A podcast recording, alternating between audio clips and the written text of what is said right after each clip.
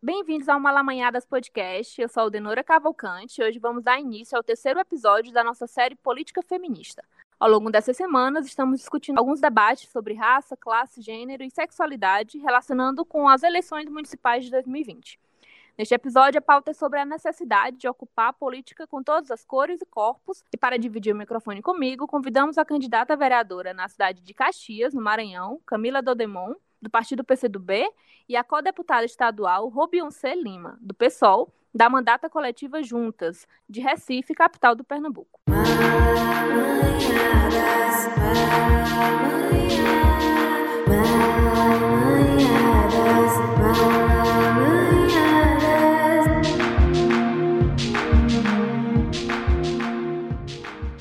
Sejam bem-vindas, meninas. Obrigada, obrigada a todo mundo. Tchau, Denora, Beyoncé. É um prazer falar aqui no Malamanhadas. Obrigada, igualmente também, gente. É um prazer enorme aqui Primeiro, eu gostaria de dizer que é um prazer, na verdade, gravar com vocês e ter vocês aqui com a gente no Malamanhadas. Para começar a conversa, sabemos que muito se discute a questão da representatividade na política, como uma das formas de criar políticas públicas e defender demandas que estão diretamente relacionadas às mulheres e à população LGBT+. Queria que vocês falassem da necessidade de se ocupar um espaço dentro da política para efetivar propostas que contemplem essa parte da população. Eu acho que a gente, nesse ano né, de 2020, a importância que a gente tem de reagir de alguma forma a tudo que vem acontecendo. Então, a representatividade ela é importante. Eu acredito que a representatividade ela faz parte dessa constituição da democracia, né, nesse país diverso que nós vivemos, de corpos, né, e de, e de e de comportamentos. Então, é importante a representatividade para que a gente construa essa democracia, mas não apenas a representatividade, além da representatividade, do compromisso, do discurso, é, que esse discurso esteja alinhado às pautas que defendem né, os atos democráticos e que defendem os nossos corpos e que defendem os direitos que nós que nós é, buscamos. Então, a representatividade por si só, ela não, não se basta, porque a gente ter é, muita gente que, que pode estar alinhado a outras, outras defesas, né? É, dentro desse, desse vários campos é, que, da política. Então, acredito que a representatividade é importante, com compromisso em relação à garantia dos direitos, em relação à defesa dos direitos né, da população LGBT também, principalmente. Pois é, Camila, é muito isso também, assim, na linha da tua fala, né? Na verdade, também falando um pouco da falha da representatividade, né? Porque a gente tem um sistema jurídico brasileiro eleitoral que diz, né, que a política deve ser representativa, mas não, na verdade, não há representatividade nenhuma da diversidade da sociedade brasileira nesse contexto político, né? Porque veja, a gente tem um Congresso Nacional em que 85% das cadeiras são ocupadas por homens e somente 15% das cadeiras é ocupada por mulheres, quando na verdade as mulheres são 52% da sociedade brasileira. Então, assim, que representatividade é essa que na verdade não representa a ninguém, não representa nós mulheres, sabe? E tudo isso é fruto de uma política que é machista, né? Uma política que é machista desde as suas origens, né? tanto é que somente em 1932 as mulheres conseguiram direito ao voto, ou seja, 100 anos atrás, significa que há 100 anos atrás a gente não poderia votar e nem sequer poderia ser eleita, né? Porque a gente não era considerada cidadã plena para ter o direito ao voto. Então, esse perfil de política, né, excludente que a gente tem que não é de agora, né, e que a gente vem nesse esforço, né, de tentar diversificar esse contexto político, diversificar essas caras na política para que a gente possa ter uma representatividade efetiva, né, e não só uma representatividade formal no papel, que na verdade não se expressa na sua materialidade, né? E aí quando você vê, por exemplo, o recorte extremamente machista na política, quando a gente observa que somente em 2016, 55 anos depois da criação do Senado, que foi feito um banheiro feminino para as senadoras. Ou seja, até 2016, as senadoras mulheres não tinham um banheiro para fazer xixi ou para fazer cocô, porque o perfil machista do Senado e da política, de uma maneira geral, é dessa forma, né? Não permitia nem sequer a construção de um banheiro para as mulheres senadoras irem é, fazer as suas necessidades ou até mesmo porque é um ambiente que se fechava para elas, sabe? Então não se via talvez a necessidade de construir um banheiro para mulheres se não tinha nenhuma no Senado. É muito importante você falar sobre representatividade porque teve um levantamento que a Aliança Nacional LGBT+ fez esse ano, que ele estava monitorando e atualizando com frequência na questão do, da quantidade de candidatos LGBT, candidatos e candidatas LGBTs no Brasil para essas eleições municipais, e houve um aumento muito forte, assim, né? Então, eu acho que pode ser que esse ano a gente tenha, se, se aumentar também as candidatas eleitas e candidatos eleitos LGBT, pode aumentar essa representatividade nesse campo, né? De acordo com o levantamento da Aliança Nacional LGBT+, essas eleições, elas registraram até agora, esse mês de outubro, um total de 585 candidaturas de pessoas LGBTs e aliados, ou seja, que não são LGBTs, mas que são aliados, são comprometidos com a causa e tudo o que é um momento considerável em comparação à última eleição municipal ocorrida em 2016, que, se eu não me engano, teve uma quantidade de 300 candidatos, né? Como é que vocês avaliam esse crescimento, justamente em um ano em que a onda conservadora segue tão forte no país, e também um ano que eu considero que a questão da representatividade, dessas discussões de ter pessoas ocupando esses espaços, essa população ocupando esses espaços, é, seja tão discutido. Como é que vocês observam isso?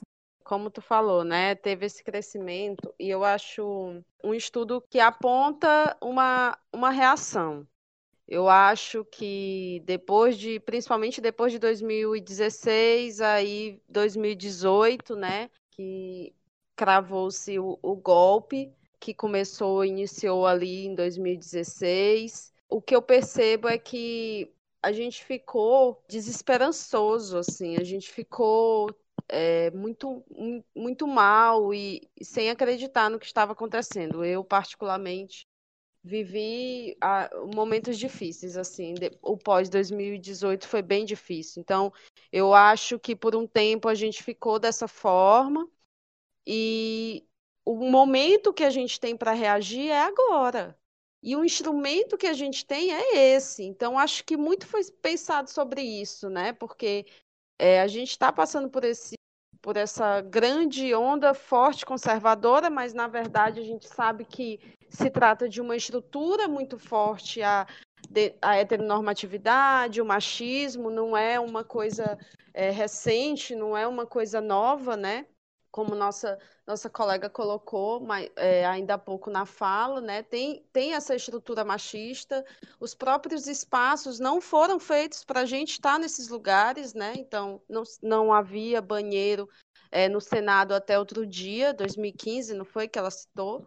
Então, assim, é uma reação a tudo que, que tem acontecido, né? Eu acho que todo mundo ficou um pouco cansado, desesperançoso, mas o momento que a gente está vivendo, que é esse momento, inclusive, não posso deixar de citar o momento que a gente está vivendo. Além de tudo, além dessa, da, da, da questão da disputa eleitoral em si, mas a questão que a gente está vivendo da pandemia também, né? Então, acho que somos sobreviventes hoje da grande pandemia deste século e uma forma de reagir, uma forma de estar tá aqui vivendo, né? Dentre esses sobreviventes é lutando pelo nosso direito de existir, o nosso direito de ocupar esses espaços. Então, acho que o crescimento é, é uma reação que está ligada muito a isso, sabe? A, a pensar que nós estamos aqui e precisamos reagir de alguma forma, né?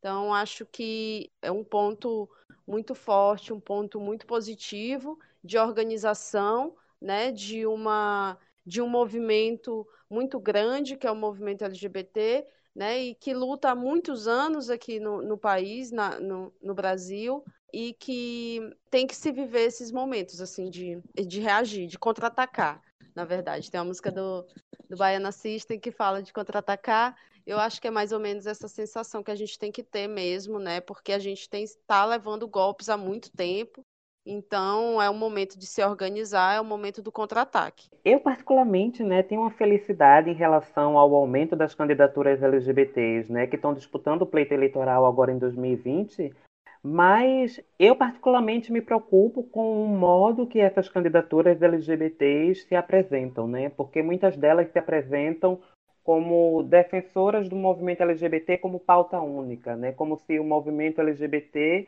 ou as demandas do movimento LGBT não fossem interseccionadas com a questão do feminismo, com a questão do racismo ou com a questão de luta de classes. Veja, é, é pelo menos assim na minha avaliação e que eu tenho observado né, em algumas redes sociais em relação a essas candidaturas, é que é necessário né, que essas candidaturas mostrem para o público, para o eleitorado, que elas não defendem somente as pautas LGBTs, ou que mostrem também que a pauta LGBT está relacionada com vários outros fatores, ou seja, as candidaturas LGBTs têm que ser, se mostrarem atraentes para essas pessoas, né? Porque senão vai dar a impressão de que só se defende a pauta LGBT e deixa de lado a pauta ambiental, deixa de lado a pauta da desigualdade social, deixa de lado a pauta da violência, deixa de lado a pauta do racismo, por exemplo sabe? Então, eu particularmente sinto falta, né, de muitas candidaturas LGBTs que prestem atenção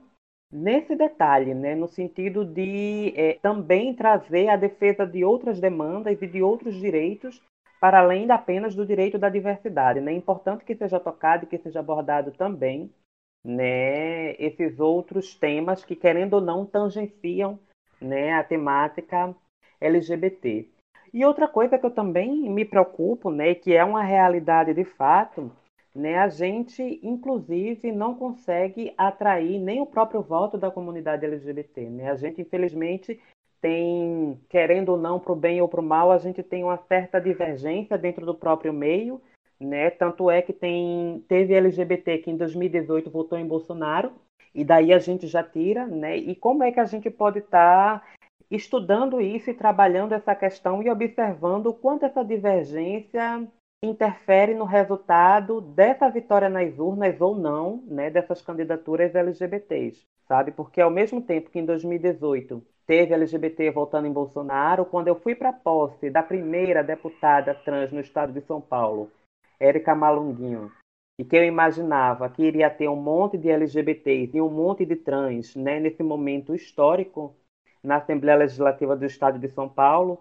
Só tinha eu, ela e a assessora dela, enquanto pessoas trans, ao lado de um movimento negro, né, que na verdade foi o que mais deu força para a eleição da Érica Malunguinho, sabe? Então, é importante que a gente tenha isso em destaque, né, essa divergência do movimento, nessas essas formas de pensar diferente dentro do movimento tem inclusive dificultado com que a gente possa conseguir uma vitória eleitoral nas urnas, né? Tanto é que hoje, por exemplo, a gente só tem um único deputado federal assumidamente LGBT no Congresso Nacional, que é o Davi Miranda, que já ficou no lugar de outro parlamentar LGBT que estava sendo ameaçado de morte, que é o João Willis, né? Então, como é que a gente pode estar tá, né, é, discutindo essas questões para que a gente possa, em cima desses números maiores de candidaturas, a gente possa ter também números maiores de candidaturas LGBTs eleitas, né? É uma coisa para a gente trabalhar e para a gente pensar e refletir propriamente, né? Como é que a gente pode fazer, para além de estar tá aumentando as candidaturas, aumentar também o número de vitória nas urnas, o número de vitória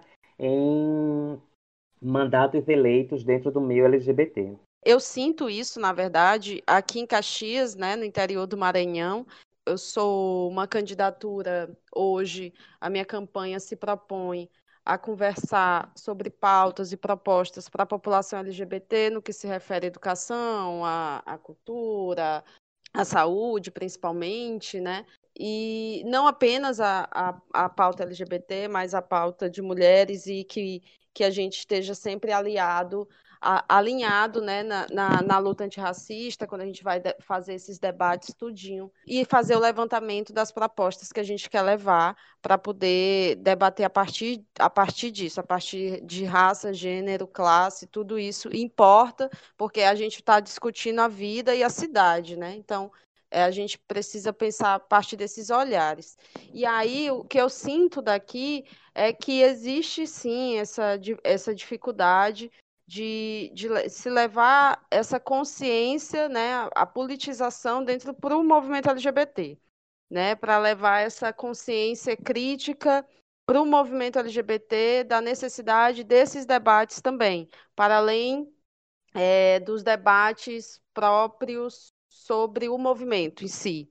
Né? Mas é, como é que a gente vai avançar nessas, nessas pautas em relação ao, ao movimento em si? Então, eu, eu percebo aqui em Caxias, por exemplo, que o próprio movimento, tem um movimento que me apoia aqui em massa, que é a UNLGBT, e um outro movimento que é bem fragmentado, né? E aí a gente, inclusive, eu já atuei bastante nesse movimento, e aí fica muito dividido, sabe? E aí tem pessoas que nesse movimento estão apoiando candidatos que votaram em Bolsonaro, e são pessoas do movimento LGBT.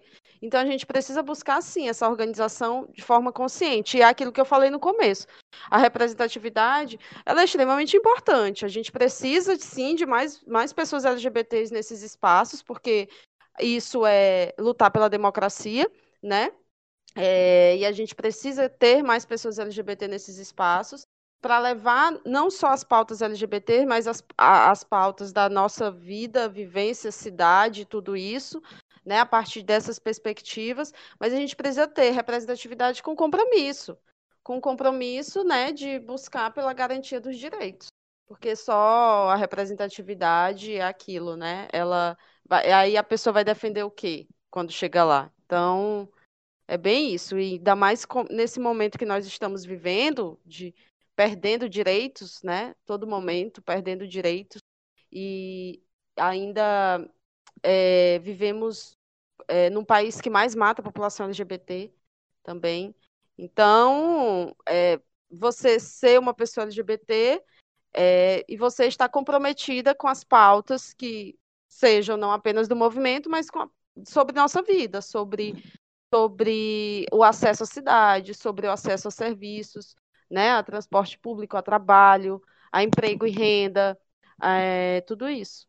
Camila, interessante que tu falou na questão de que a gente vive, né, no que o Brasil ele lidera o ranking de mortes de LGBT no mundo, e isso é um dado que principalmente atinge é, os trans e as travestis, né? E eu penso assim, como é que vocês constroem, como é que a gente pode construir uma política para combater essa violência direcionada a essa população? Como é que vocês pensam isso na prática, enquanto quando chegar lá na, na, na Câmara, enfim, na Assembleia, e para combater isso para construir essa política? Eu acredito muito que o combate à violência, quando a gente fala de violência, né, é, o combate à violência, ele vai acontecer é, não, a, não apenas no momento em que a gente precisa pensar na política depois que a violência acontece. Né? A gente precisa pensar na política para que evite que essa violência ela continue acontecendo, nessa construção dessa violência. E é um, um dos caminhos, eu acho que, que seja não só o único possível, mas um dos mais fortes, né? Educação. É, então, a gente dentro da campanha que a gente se propõe a, que está construindo, né? A gente levanta muito a questão de rodas de conversa para dentro das escolas e que isso aconteça num calendário municipal que não seja apenas naquele período da parada da diversidade, né? Porque e aí quando acontece a parada da diversidade aqui, que geralmente acontecia em setembro, esse ano não aconteceu, as escolas escolhidas, elas são, assim, bem a dedo, sabe? E, e a gente não consegue estar em todas as escolas. Eu estou falando isso porque eu faço parte dos movimentos sociais e quando chega o período da parada da diversidade, aí a gente é chamado para ir umas duas escolas. Nossa, aqui em Caxias tem o quê? Mais de 50 escolas, né? Então, é, a gente precisa levar a política para dentro das escolas, né? Uma política que fale sobre respeito e que fale sobre sobre a diversidade, né, de forma séria. Então, é, eu acho que quando a gente vai falar de violência, é um, um, um ponto importante seria a educação, porque a educação por si só ela não vai salvar tudo, né, como o mestre Paulo Freire fala, é, mas ela ela é um caminho possível, né, para ela por si só ela não salva sozinha, mas ela é um caminho importante, um caminho possível, um caminho que vale a pena. Quando a gente fala de violência, a gente tem que falar antes dessa violência acontecer, como é que ela é construída, perceber ela. Outra coisa é que eu faço teatro, então eu acho que o teatro é um ponto importante para se falar isso também. E teatro dentro das escolas seria interessante, então, com oficinas de teatro para a gente poder fazer esse combate relacionado a, a, essas violências que acontecem muito nas escolas e que são responsáveis por evasão escolar. Né? Eu já atendi muitas, muitas pessoas, muitas meninas e muitos meninos né, que sofrem homofobia dentro da escola.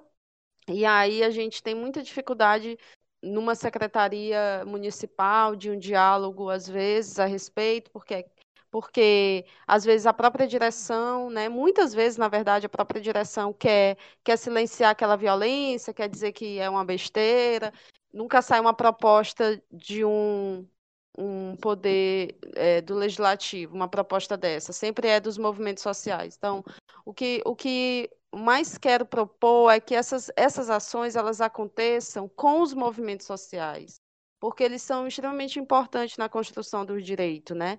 É, eu sou, sou especialista em direitos humanos e fiz a minha especialização na Esperança Garcia, aí no Piauí, né? Então, o que eu aprendi é, dentro desse espaço é justamente isso, né? Que os direitos eles estão sendo construídos é, a partir também, também dos movimentos sociais. E aí, é, fazer isso com os movimentos sociais seria extremamente importante. Aqui em Caxias, a gente não tem sequer um banco de dados também, sabe? É muito difícil você ter um levantamento de quantas pessoas sofrem essa, essa violência dentro das escolas, tudo isso pode partir de uma Câmara Municipal, como projetos, como programas, né, para que a gente tenha uma noção de como construir essa política pública, para que a gente possa diminuir essa violência, porque o combate ele, ele começa aí também, nesse, no planejamento e na educação. Também concordo contigo, né, dessa dificuldade que a gente tem em dados, né, de a gente conseguir dados sobre essa violência LGBTfóbica, né. A gente sabe que o Brasil é o país que mais mata pessoas LGBTs no mundo.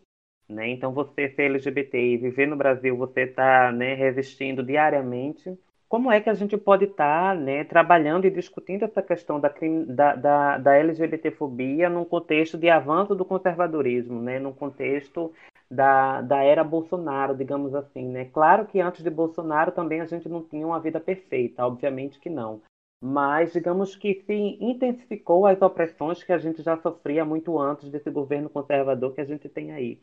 Né? Mas, por outro lado, né, a gente tem, tem tido algumas ferramentas, né, embora questionáveis também, no sentido de que conseguimos, por exemplo, né, dentro do TSF, de, diante de várias pressões dos movimentos sociais, a criminalização da LGBTfobia, por exemplo, né, queira ou não queira, pode dar algum resultado positivo em termos de dados estatísticos, né? mas também a gente pode pensar numa perspectiva para além do direito penal, né? no sentido também de outros tipos de, de responsabilização para além da propriamente criminal, né? porque a gente, por exemplo, pode é, entrar com respaldo no direito civil quando, por exemplo, a gente é constrangida a sair do banheiro feminino dentro de um shopping, por exemplo, né? Eu me lembro até hoje que uma vez eu estava no Uruguai, o Uruguai é um país, em termos de legislação, né, muito mais avançado em relação ao Brasil, que tem a lei do matrimônio igualitário lá no Uruguai, conversando com uma menina trans lá do Uruguai, ela me perguntando como era a vida de ser pessoa trans aqui no Brasil. Eu falei para ela, amiga, a gente trans no Brasil, a gente precisa entrar na justiça para poder ter o direito de mijar e fazer cocô no banheiro público. E ela ficou arrasada com isso, mas é a realidade. É a realidade. Em muitas situações a gente tem que entrar com ação por danos morais, né, por toda a questão que constrangimento que a pessoa passa a ser arrastada de um banheiro público e ser impedida de mijar e de fazer cocô, sabe? Então, é, como é que a gente pode, né, diante desse contexto, a gente pode estar tá, é, trabalhando isso dentro desse contexto político, né? Não só na esfera jurídica, mas também na esfera política, né? A criminalização da LGBTfobia está aí no contexto jurídico.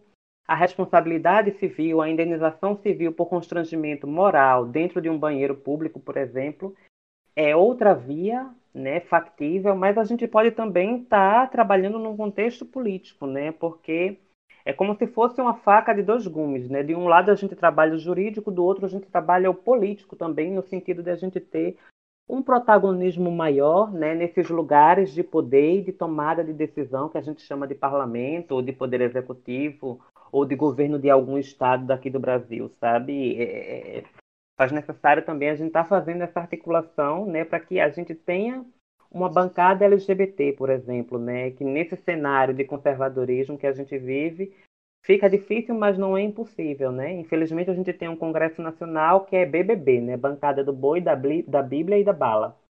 E aí fica difícil de a gente conseguir políticas públicas favoráveis à população LGBT e às mulheres num contexto de Congresso Nacional feito esse, né? É importante a gente pensar também nesse viés, né, para além da criminalização da LGBTfobia, para além de, de questão civil ou de questão administrativa, a gente pensar também num contexto político para que a gente tenha um protagonismo né, nessa própria demanda que é nossa mesma, né, na própria demanda que surge do próprio movimento social que a gente faz parte, né? É meio que uma, é uma participação efetiva na política em primeira pessoa, né? Eu faço, nós fazemos, o movimento LGBT faz, sabe? E aí, quando a gente mesmo que tem esse protagonismo, né? E tem essa, essa autonomia, digamos assim, sai muito diferente do que é, esse Congresso Nacional aí coloca pra gente. Verdade, eu queria só complementar aqui, porque você é, citou a questão dos banheiros, né? E é, infelizmente, judicialmente, não se tem uma, uma decisão relacionada a banheiros com, do, no STF como uma questão ligada à questão penal. Né? Mas é, é possível a partir dessa responsabilização civil, sim também. E aí eu estava eu tava vendo aqui as propostas que a gente está construindo, e aí o que, que se pode fazer a, part a partir de um legislativo? Que eu acredito que é muito importante, que, por exemplo, aqui em Caxias, o legislativo é totalmente omisso nesse tipo de pauta, é totalmente omisso. A gente tem um, um, uma Câmara Municipal com, de 19 pessoas lá dentro e aí começa que a representatividade é zero, assim, tem 19 pessoas e três são mulheres, né? E essas mulheres são brancas e elas não puxam a pauta. É, o que falam a, o que falam lá dentro da Câmara Municipal hoje em Caxias, em sua maioria, é sobre iluminação pública e quebra-mola. E eu sempre falo isso nas conversas que eu, vou, que eu faço com as pessoas, que é importante? Claro que é importante, é o acesso à cidade, é a nossa vida. Mas a gente precisa avançar essas pautas. A gente precisa pensar em projetos, né, com os movimentos sociais, com as universidades, para buscar os dados, os bancos de dados, dialogar com outros espaços. O legislativo ele não anda sozinho. Ele precisa andar com outras pessoas, com os movimentos sociais, precisa andar com as universidades. E aí eu estou falando isso porque eu sei que eu sou um pouco prolixa, inclusive, eu estou falando isso porque eu estava eu tava vendo aqui nas propostas e a gente poderia, junto com os movimentos sociais, a partir da Câmara Legislativa, pensar em campanhas né, para fixação de, de cartazes nos banheiros de bares e restaurantes sobre a conscientização da identidade de gênero, o que é muito importante, porque aí a gente é, faz uma, uma ação que vai partir de um, poder, de um espaço de poder, que é uma, uma Câmara Legislativa, né? E aí para levar de forma consciente, de forma educativa, né? Que é o que pode que poderia ser feito a partir de então. Eu só queria fazer esse complemento porque lembrei já que ela falou da questão do banheiro. Você já conhece o financiamento coletivo do Malamanhadas Podcast no site padrim.com.br? Lá você pode se cadastrar e se tornar madrinha ou padrinho do Malamanhadas. As contribuições variam de 2 até 120 reais e a cada apoio você ganha recompensas que foram pensadas para que nós possamos nos aproximar ainda mais. E você, ouvinte, pode até participar da gravação do Pod do Malamanhadas. Todas as informações estão disponíveis na aba Apoio do nosso site. É só acessar www.malamanhadas.com/apoio ou no próprio site do Padrim, www.padrim.com.br barra malamanhadas.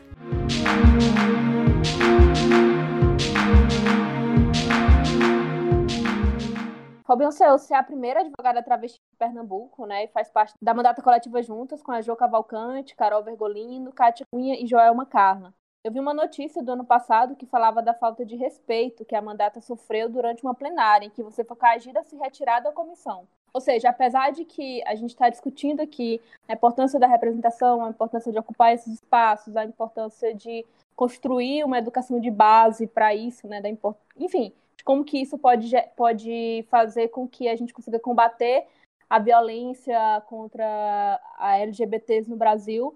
Mas quando a gente chega no, no, nesses espaços, como você chegou na Assembleia Legislativa, acaba se deparando com essas situações em que você está lá porque você foi eleita junto com, a, com, a, com as meninas e, na verdade, uma pessoa da casa acaba dizendo que, tentando deslegitimar o seu, o seu local, na verdade, assim.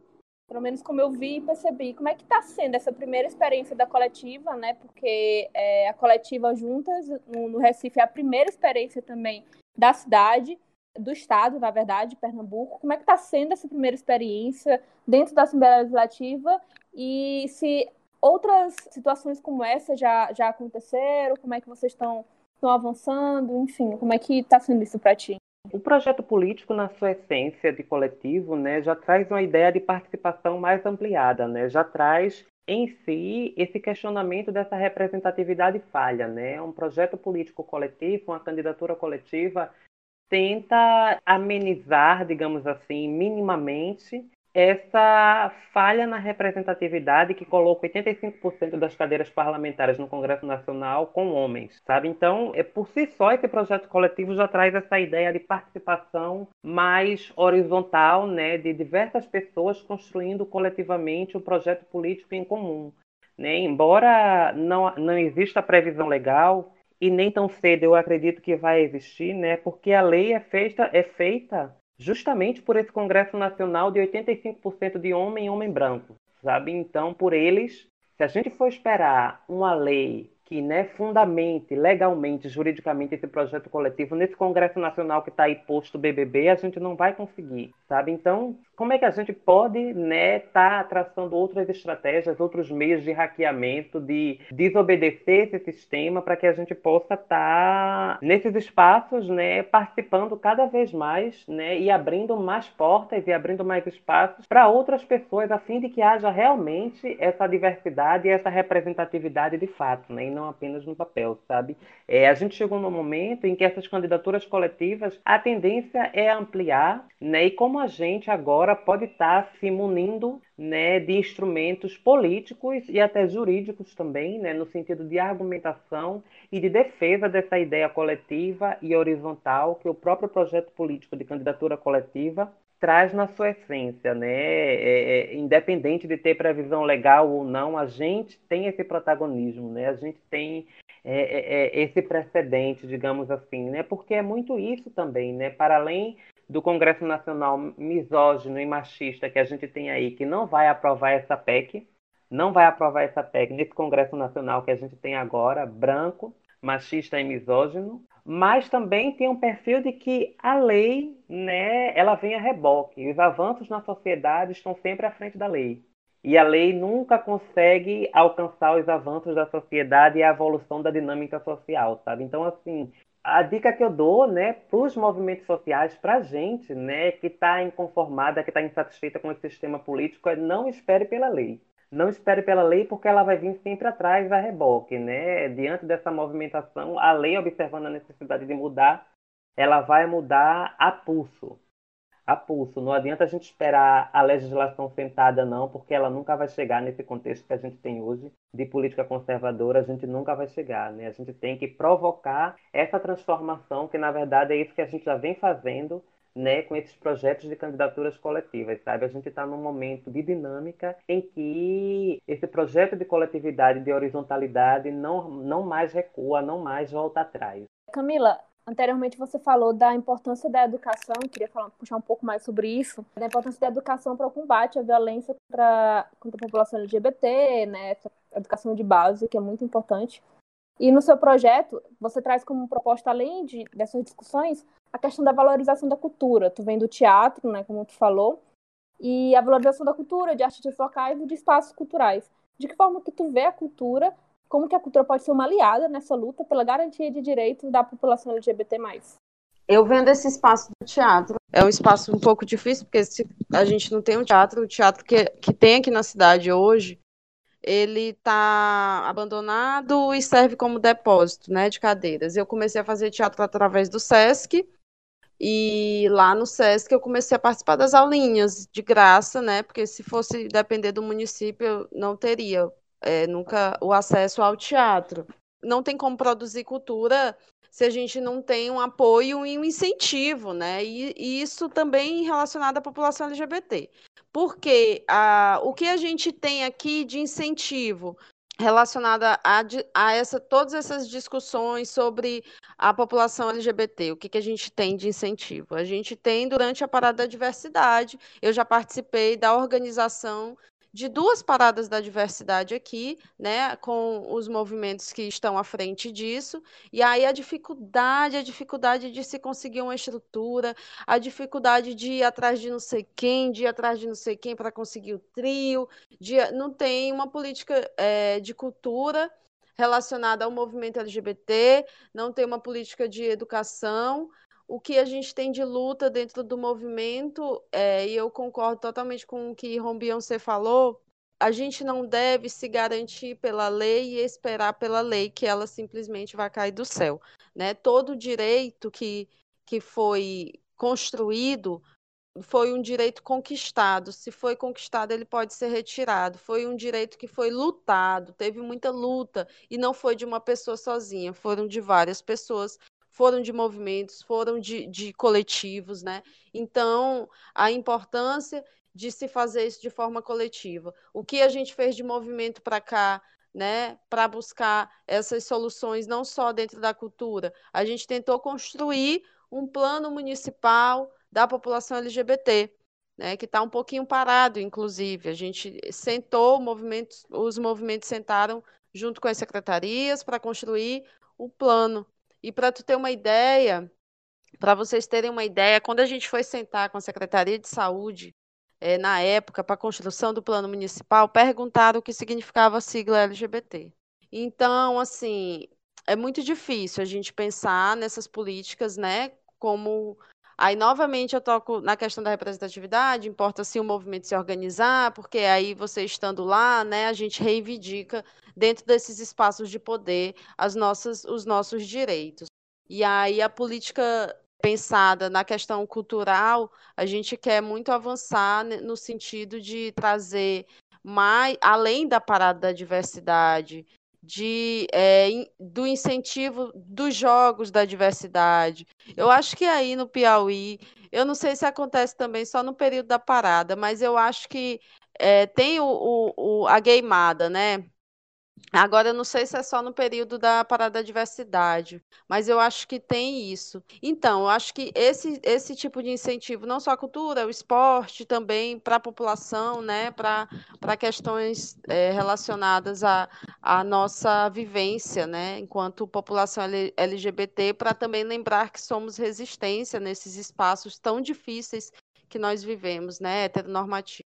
Só te respondendo, a gameada tem geralmente na época da parada. Quando ela aconteceu algumas vezes, ela teve muita muita gente criticando, enfim, né, dizendo que não deveria acontecer, enfim, conservadores é, criticando, querendo que parasse, enfim. Aqui sempre quando acontece é, é desse jeito, sabe? É muito complicado. Para concluir, né, eu sei que vocês já estão meio que no, no tempo. Eu queria falar um pouco de uma temática que eu vejo como muito essencial, que é, o que é um direito garantido, mas que muitas vezes é negado, que é a saúde. A gente observa que das dificuldades enfrentadas pela população LGBTI+, no acesso à saúde, que existem essas dificuldades, sobretudo voltada à falta de preparo de médicos e profissionais de saúde no tratamento. Como é que a gente pode reverter essa realidade e pensar numa forma de fazer com que essas, essas dificuldades enfrentadas não aconteçam? Eu sei que é um processo muito lento, demanda uma, toda uma estrutura é, da sociedade, mas eu queria que vocês pensassem, é, trouxessem assim, como que a gente pode pensar para reverter essa realidade. Primeiro, a gente tem que né, situar a questão da saúde num contexto de crise de pandemia de coronavírus, né? num contexto de precarização do sistema de saúde, inclusive, que a gente pode até dizer que o sistema único de saúde que a gente tem no Brasil que foi uma conquista, né? na verdade hoje está na UTI com sucateamento né, do sistema de saúde pública que a gente tem ainda um, um restinho ainda tentando sobreviver e tentando respirar. Né? Mas, no contexto de saúde, o que a gente vê é, da população LGBT especificamente é que a gente tem os serviços que ainda hoje estão centralizados nas capitais, né? E muitas vezes a pessoa transexual, travesti, a pessoa LGBT de uma maneira geral, quando ela precisa de um atendimento mais especializado, ela tem que, por exemplo, migrar aqui para Recife para poder ter uma consulta médica, para poder fazer um procedimento de alta complexidade, por exemplo, sabe? Por exemplo, aqui no, aqui no Recife, a gente tem o único é, ambulatório transexualizador, né? As pessoas transexuais de todo o Nordeste que vão se submeter à cirurgia de, de redesignação sexual, elas têm que vir para cá, para Recife. Quem é do Piauí vem para Recife, do Maranhão vem para Recife, da Bahia vem para Recife para poder fazer essa cirurgia.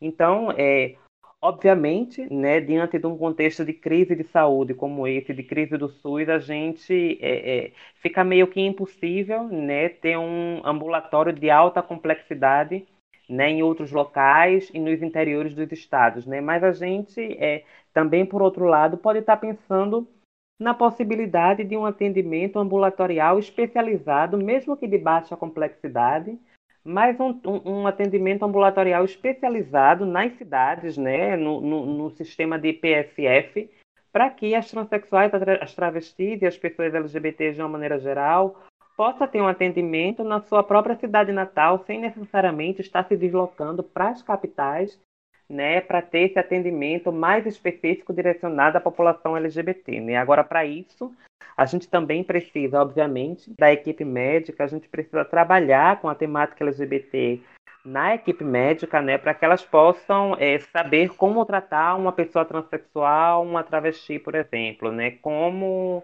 é, utilizar o nome social dessas pessoas, né, enfim, discutir gênero e sexualidade nessa equipe de profissionais de saúde que muitas vezes nem sequer é, tiveram formação para essas questões, né? É, mas por outro lado também, né, uma coisa que vem me chamando muita atenção, principalmente nesse contexto de pandemia, né, que vem me preocupando bastante, é essa questão da saúde mental, né, da população LGBT. É, especialmente no momento em que a gente vive de quarentena, de isolamento, né, em que a tendência de você ter depressão fica maior ainda, né? Se a gente já tinha é, pessoas LGBTs tirando a própria vida antes da quarentena, né? Nesse contexto de quarentena e de isolamento, muito provavelmente esses números estão ficando cada vez maiores, sabe? Então, como é que a gente, né, também traça estratégias no sentido de saúde mental dessas pessoas, né? Saúde mental dos nossos companheiros e das nossas companheiras nesse contexto de pandemia, de coronavírus, né? Um, um, um, não sei, aí talvez para além, para além do sistema de saúde, né, talvez um fortalecimento do relacionamento interpessoal que a gente tem com o nosso grupo político, com a nossa comunidade LGBT, né, aquele fortalecimento mútuo, né, uma parceria entre um militante e uma militante, entre uma pessoa e outra no sentido de de proteção, de defesa, né, de fortalecimento mesmo nesse, nesse contexto de, de crise, né, crise sanitária, crise política, crise global, todas as crises juntas é o momento que a gente está vivendo agora, sabe? Como é que a gente se preocupa nesse contexto,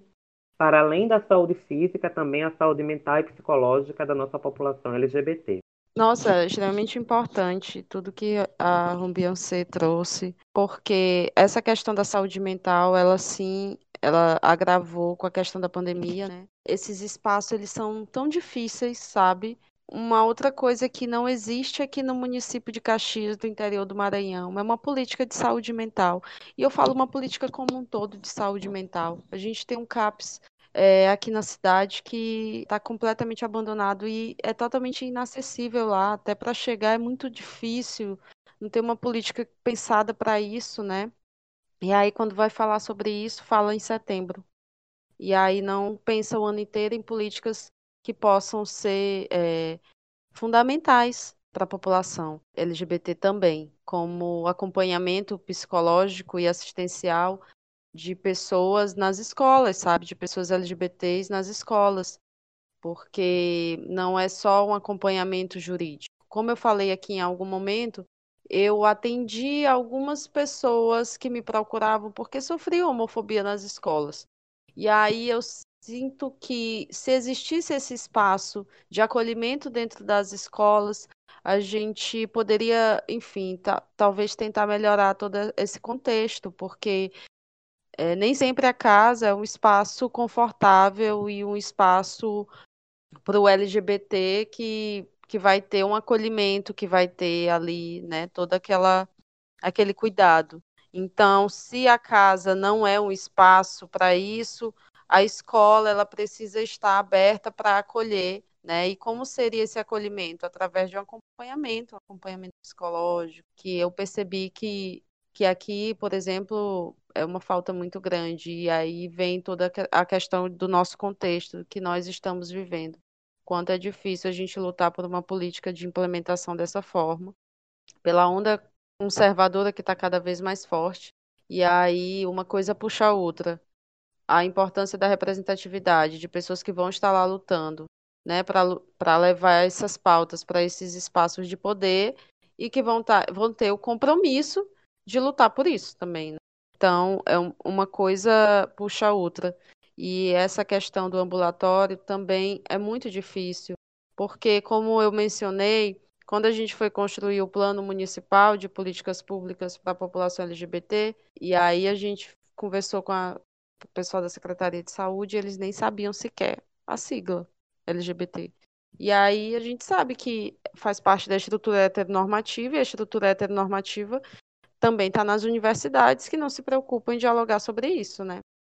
Então, precisa ter é, incentivo para para cursos de capacitação com os movimentos sociais. Eu sempre acho que o, os movimentos eles são lideranças nesses pontos que, de que a gente precisa é, le, levar a questão do, da conscientização dos direitos, da conscientização dos nossos corpos também nesses espaços. Aqui no Maranhão teve tem uma campanha, teve uma campanha a nível estadual do nome social né, na carteirinha do SUS na época, todos os espaços, inclusive no meu, no meu banheiro tem um cartazinho do nome social de conscientização, para levar para esses espaços esse, essas informações sobre o nome social, que é muito importante, porque também eu recebo relatos de pessoas que chegam, né, e é, não só nos espaços de saúde para ser atendido e não é respeitado o nome social, como em vários espaços em vários outros espaços.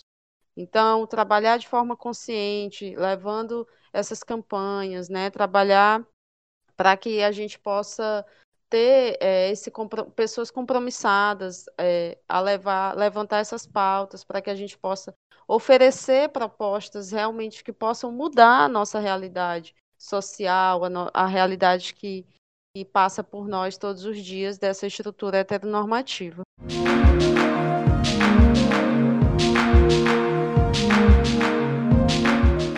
Meninas, é, muito obrigada assim, pela participação de vocês. Eu queria agradecer novamente a presença. Sei que o tempo é muito corrido. Enfim, para a gente é muito especial gravar esse episódio, porque é uma pauta que é muito importante para ser discutida, assim como as outras pautas que a gente também está trazendo nos episódios. Enfim, eu queria realmente agradecer. Queria agora para vocês se despedirem e, e é isso. Muito obrigada. Aí eu que agradeço. Para mim foi um prazer estar aqui, né, compartilhando esse momento é, de troca de ideias, troca de experiência e, na verdade, também um ativismo político que a gente está fazendo aqui, né, um ativismo político meio que digital, né, num distanciamento seguro, conforme as recomendações de saúde. É, de qualquer forma, também, quem quiser conhecer um pouco mais do nosso trabalho das juntas co-deputados, né, a gente tem o Instagram, temos a página no, na internet também, a nossa página do, do mandato coletivo. E não agora, né, por causa da pandemia, mas depois que terminar essa pandemia de coronavírus, quem quiser vir aqui conhecer nosso trabalho presencialmente, né, visitar a Assembleia Legislativa, que se chama Casa do Povo, né, a gente vai estar à disposição para receber vocês com, com muito orgulho. Foi um prazer conhecer a Rombiancê, o trabalho, é, a conversa que a gente teve aqui hoje só alimentou mais ainda a minha esperança de continuar nessa jornada dessa disputa que não tem sido fácil. É a primeira vez que estou disputando. É, sou uma mulher cis, sou uma mulher lésbica, sou uma mulher branca. que sou feminista, faço a luta antirracista, anticapitalista dentro do movimento, com os movimentos sociais. Então, eu agradeço muito pela oportunidade de ter conversado com duas pessoas maravilhosas aqui hoje. Estou muito feliz. E estou achando super chique participar de um podcast, porque ainda não tinha participado. Fiquei assim meio tensa com esse, com esse aplicativo, com isso aqui tudo, na hora de gravar e desligar o microfone. Mas eu acho que acostumei um pouquinho agora. E é isso, estou muito feliz. A minha página é, no Instagram é, e no Twitter é Camila65180, lá tá todas as lutas, os movimentos que a gente faz, que eu faço há muito tempo aqui na cidade de Caxias do Maranhão, que é a Princesa do Sertão, e a gente tem que mudar, mudar de verdade, transformar com esperança esse sertão aqui também. É isso, muito obrigada, agradeço o aplicativo é bom assim que a gente vai se adaptando, mas também tem um lado ruim que acaba meio que travando um pouco porque não tem a presença, né? A gravação física e nem ver a pessoa, né? Ver vocês pra gente acho que aproxima mais assim, em vez de estar tá gravando só no no aplicativo, né? Mas nas condições que a gente tá, essa é a única solução que a gente tem. Mas de qualquer forma foi um papo muito bom. Enfim, muito obrigada, gente.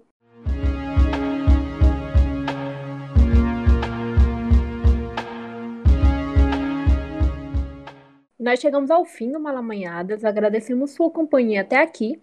Peço que nos acompanhe no nosso site, malamanhadas.com, porque além dos episódios do podcast, temos publicações de textos e reflexões nas nossas colunas. Porta Treco e Escreve Passarinha.